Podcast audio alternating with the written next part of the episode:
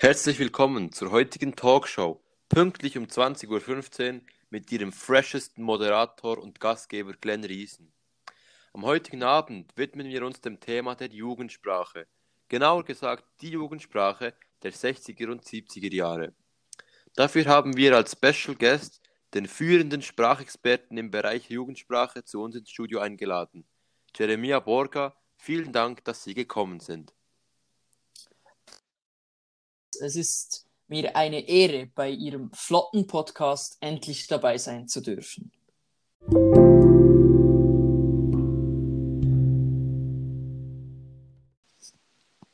Die Jugendsprache steht in der heutigen Zeit immer wieder im Fokus und wird oft als modernes Phänomen angeschaut.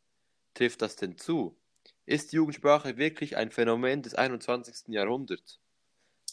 Ja, das ist eine interessante Frage. Äh, die Entstehung der Jugendsprache ist schwierig zu datieren, da sie oft mündlich überliefert wurde und eigentlich selten schriftlich festgehalten werden konnte.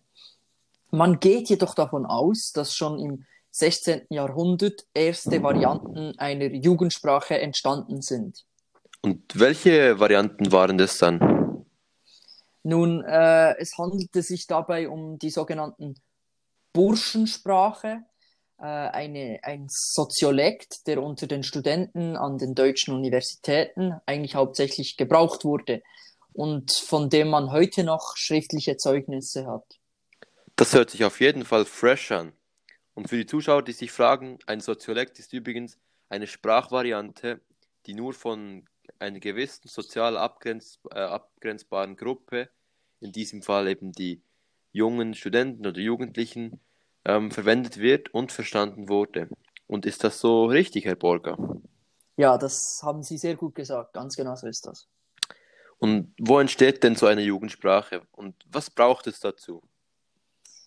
Ja, Jugendsprache entsteht an Orten, in denen sich die Jugendlichen wohlfühlen und wo, sich, wo sie genügend Freiräume zur Entfaltung haben.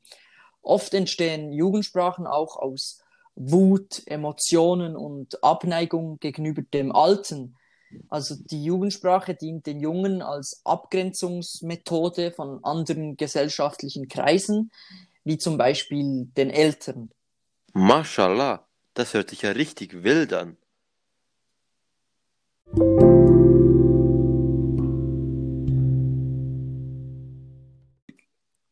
Kommen wir nun zum Hauptpart unserer Talkshow. Sie selbst, Herr Borga, Sie sind ja in den 60er Jahren groß geworden. Wie sah denn damals der Jugendslang aus? Ja, die Jugendsprache der 60er Jahre wurde Teenager-Deutsch genannt und entwickelte sich später dann in den 70er Jahren in die APO oder APO-Sprache. APO-Sprache? Das hört sich weird an. Warum heißt es äh, denn so? APO steht für Außenparlamentarische Opposition, also eine politische Bewegung, die im Parlament noch kein Sprachrohr hat, also keine Bedeutung oder kein, kein Ausdruck findet, ähm,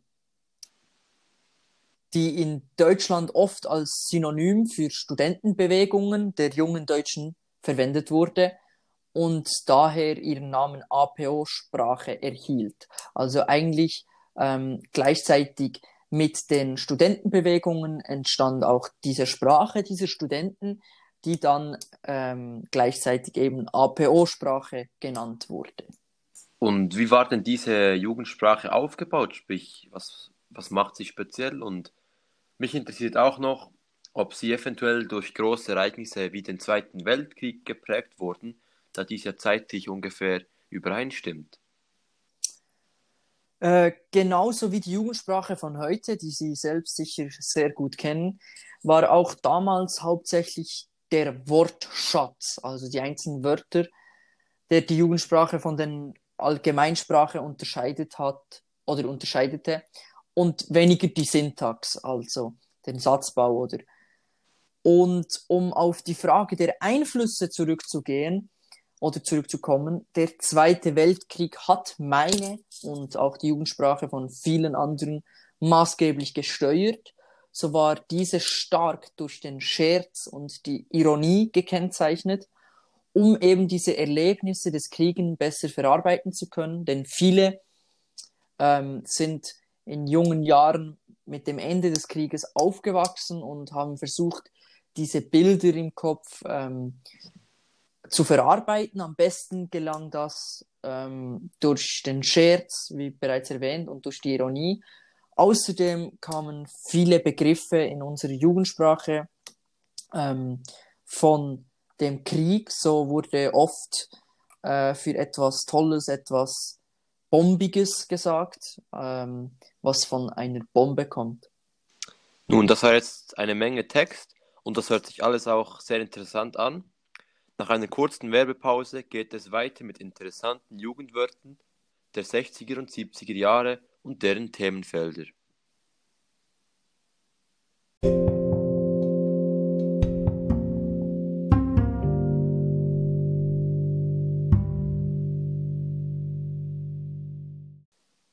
So, und nun sehen die Leute gerade eine Werbung. Ist das Mikrofon jetzt aus? Ja, das Mic sollte aus sein. Oh, endlich. Oh. Kurze Pause. Äh, willst du einen Stick? Ein Stick? Was ist denn ein Stick? Ach, ach ich meine äh, eine Zigarette. Ah, wie nennt das Stick? Ja, also durch die Besatzung der Engländer und Amerikaner im Zweiten Weltkrieg ähm, entstand als Jugendwort für Zigarette bei uns Stick und jeder sagte früher Stick. Willst du jetzt eine? Nein, danke, ich rauche nicht. Aber wir sagen dem heutzutage eine Kippe. Ja, das habe ich natürlich auch schon gehört. So. Das hätten wir auch übrigens noch in den Podcast nehmen können. Ja, das wäre gut gewesen. Ähm, wie viel Zeit habe ich noch? Äh, die Werbung sollte bald zu Ende sein.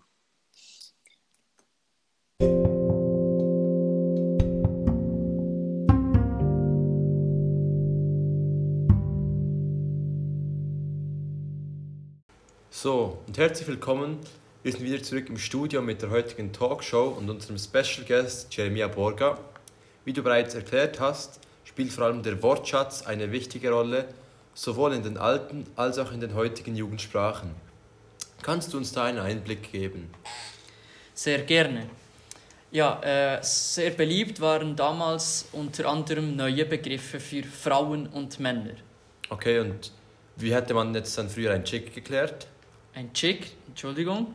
Ich, äh, ich meinte eine Frau angesprochen. Ah, ja, äh, wenn man früher in einer Bar war und eine schöne Biene, eine Mieze, ein steiler Zahn, eine Wuchtbrumme oder eine dufte Kante oder Bombe anmachen wollte, ja, dann man, nannte man das auf Anschaffe gehen oder manchmal auch einfach anbohren. Anbohren hätte ich jetzt in meinen 23 Jahren noch nie gehört. Aber ähm, ja, und was waren denn typische Begriffe für den Mann? Übrigens, dein Chick höre ich auch zum ersten Mal, aber ja. Äh, für den Mann wurden oft auch abwertende Ausdrücke gebraucht. So war der Mann ein Trottel, Macker, ein Hahn, ein Zickendraht, eine trübe Nase oder auch mal ein halbes Hemd. Also in der Jugendsprache, mit der ich selbst aufgewachsen bin und die ich kenne, hat zum Beispiel die Polizei verschiedenste Namen von uns Jugendlichen erhalten, ähm, die unsere Position gegen ihn, äh, den, der lästiger, lästigen Ordnungshüten, klar aufzeigt. Und jeder äh, Jugendliche heutzutage kennt die Begriffe Bulle, Cop oder vielleicht auch, auch Amchas. War die Polizei in den 60er und 70er Jahren auch durch abwertende Neuwortbildungen geprägt, Herr Borger? Ja, zu meiner Zeit war einer der beliebtesten Namen für unseren ja, Freund und Helfer der Gossenmolch. Ausdrücke der Missachtung finden für Jugendliche in jedem Jahrzehnt seinen Platz. In den 60ern wurde man auch oft als vergammelt, bescheuert oder abgelaufen mhm. beschimpft. Ja, heute würde dir jemand eher wack, lame oder Hund hinterher schreien. Und ich sehe auch schon ein paar Verbindungen zwischen deiner und meiner Jugendsprache. Und zwar fällt, es auf, ähm, dass grundsätzlich eine negative ja, Grundhaltung zu den ganzen Begriffen äh, entsteht. Stimmt das? Ja, die Jugendsprache beschäftigt sich tatsächlich nicht immer oder nicht oft mit allem Schönen, Tollen und Netten. Äh, die Jugendlichen haben schon immer eher zu einer Beleidigung oder einem Schimpfwort gegriffen als zu einem Kompliment. Also das ist schon so, dass die Jugendsprache einige negative Einflüsse oder wie soll ich sagen, sehr viel mit ähm, abwertenden Worten äh, gesprochen wird. Und wie sieht es denn mit Fremdwörtern aus anderen Sprachen aus? Davon habe ich in Ihrem Teenage-Deutsch noch nicht sehr viel gehört. Ja, es gab zwar einige Anglizismen und Einflüsse, die durch die amerikanische und britische Besetzung entstanden sind, also im Zweiten Weltkrieg. Jedoch ist diese tatsächlich nicht zu vergleichen mit der Vielfalt in der heutigen Jugendsprache.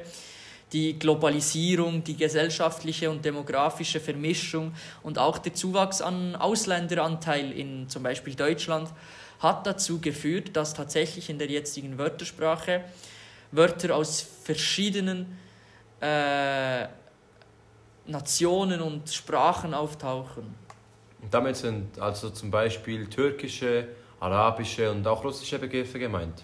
Unter anderem ja, also es hat Einflüsse aus verschiedensten Gebieten und ja, vor allem der Anteil an äh, türkische Einwanderer in Deutschland ist sehr hoch und da findet man ab und zu ja vielleicht einige arabische Wörter. Und welche Themen und Bereiche spielen denn in der Jugendsprache immer noch eine große Rolle? Wenn man die Jugendsprache von früher mit heute vergleicht, dann sieht man, dass vor allem Themen, die zum Alltag der Jugendlichen gehören und hauptsächlich in jungen Jahren eine Rolle spielen, neue Wortbezeichnungen erhalten. Da, ja, dazu zählen sicherlich eben, wie schon erwähnt, Polizei, die Geschlechter Mann und Frau, Komplimente, Beleidigungen und sicherlich auch das Thema Liebe und Sex.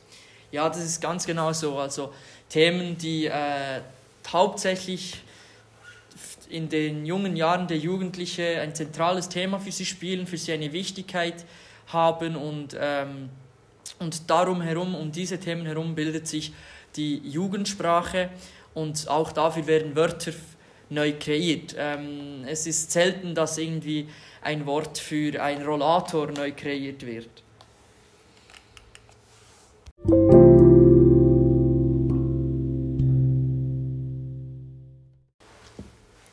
Was denken Sie, Herr Borga? Kann man eine Prediction für die Zukunft machen? Und wird sich die Jugendsprache in der Zukunft immer noch mit denselben oder zumindest mit den ähnlichen Themen beschäftigen wie heute? Nun, es ist immer schwierig, Aussagen für die Zukunft zu machen. Doch meiner Meinung nach wird das Verlangen der Jugendlichen nach Abgrenzung und einer eigenen Sprachvariante weiterhin in Zukunft bestehen.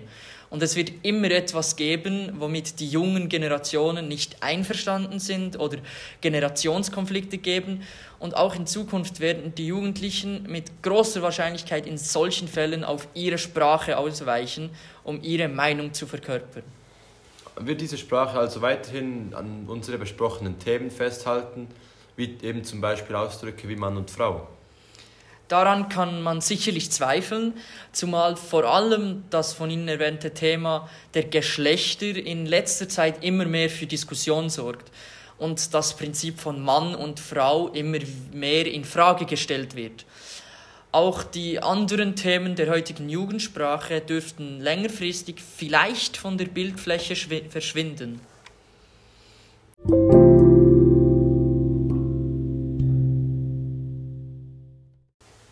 Wir sind leider schon am Ende unserer Talkshow angekommen. Es war ein ganz deepes Gespräch wieder einmal. Vielen Dank, Herr Borga, für diesen wilden Talk. Ja, ich muss mich natürlich auch bedanken. Es war mir eine Ehre, hier dabei sein zu dürfen. Äh, es war ein tolles Publikum. Ich hoffe, äh, ihr habt etwas Neues gelernt, weil auch ich habe etwas Neues über eure Jugendsprache gelernt. Ja, ich bedanke mich ebenfalls im Namen des ganzen Publikums ähm, dass Sie hier waren. Sie sind ein echter Ehrenmann. Und allen zu Hause wünsche ich jetzt noch einen schönen Abend und bis zum nächsten Mal.